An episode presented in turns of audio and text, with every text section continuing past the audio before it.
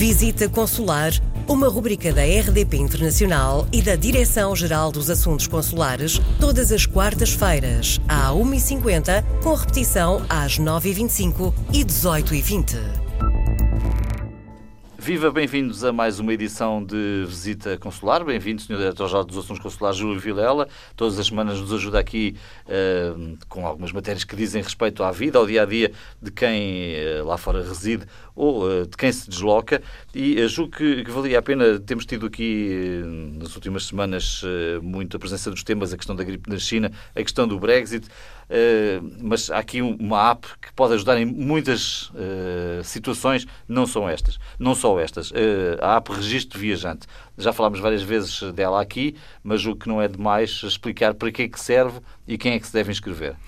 Com certeza, já temos falado em várias ocasiões da aplicação, ela tem uma importância crescente no mundo de hoje, de grande mobilidade das pessoas, onde um instrumento muito fácil, gratuito, voluntariamente acessível por qualquer pessoa, pode ser um, uh, uma prevenção importante em matéria de viagem, mas também em matéria informativa.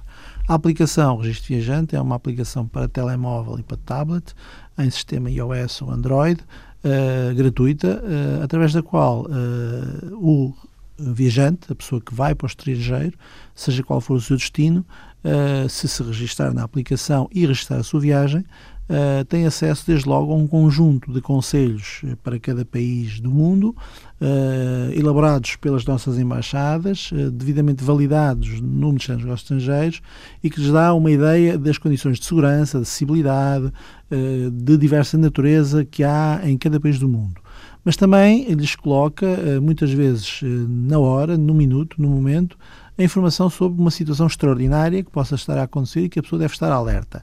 É o caso muito particular agora do que ocorreu e do que ocorre na República da China, mas também o que ocorreu há umas semanas atrás, por exemplo, no Médio Oriente, com as uh, instabilidades provocadas uh, junto uh, do Irão e dos países limítrofes, Uh, e que permita à pessoa saber, uh, com alguma antecedência e antecipação, o que é que está a acontecer. Estar avisada. É estar avisada. Deixa-me só, uh, não queria gostar do raciocínio, mas há aqui um detalhe que me parece importante esta aplicação não se destina aos portugueses que residem em território português.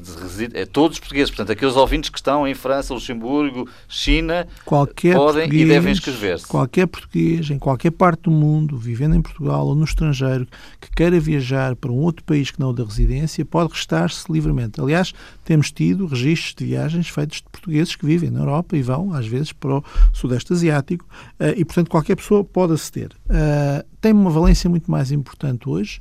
Além das pessoas se restarem, como eu digo gratuitamente, apenas têm que indicar para onde vão, quando partem, quando regressam, um ponto de contacto, um endereço de e-mail, uh, permite envio de mensagens SOS em caso de emergência, o que lhes permite explotar logo ou uma mensagem que por via eletrónica nos chega ao nosso sistema em Lisboa, ou um contacto telefónico imediato, mas permite também, já agora ao Ministério dos Negócios Estrangeiros, transmitir-lhes informações ao momento. Ou seja, se acontecer um evento de natureza extraordinária e as pessoas estiverem restadas, no seu telemóvel, eh, com acesso à internet, obviamente, recebem através de e-mail uma mensagem imediatamente alertando para uma situação particular.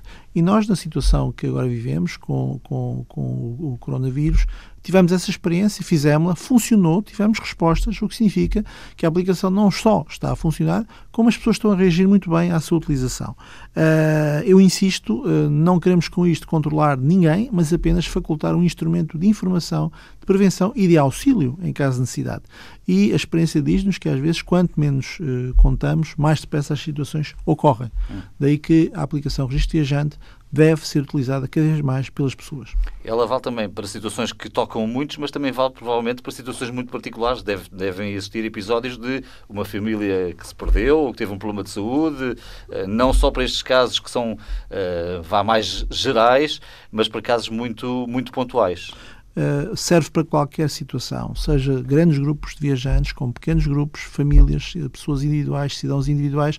Aliás, nós podemos neste momento, e a título de exemplo, se houver um cidadão que de repente tenha tido um problema grave e urgente, se nos mandar uma mensagem SOS, ela é imediatamente explotado um alerta no nosso sistema de informação que nos permite editar imediatamente uma mensagem e responder ao cidadão e contactá-lo telefonicamente ou por a embaixada a contactá-lo diretamente É aquilo, é aquilo que nós já estamos a fazer hoje em dia, com situações que têm vindo a acontecer e que irão intensificar-se no futuro, e estamos numa fase de desenvolvimento da própria aplicação. Portanto, eu diria que neste momento estamos numa fase que é a fase segunda, iremos entrar numa terceira em que mais valências estarão disponíveis para os cidadãos.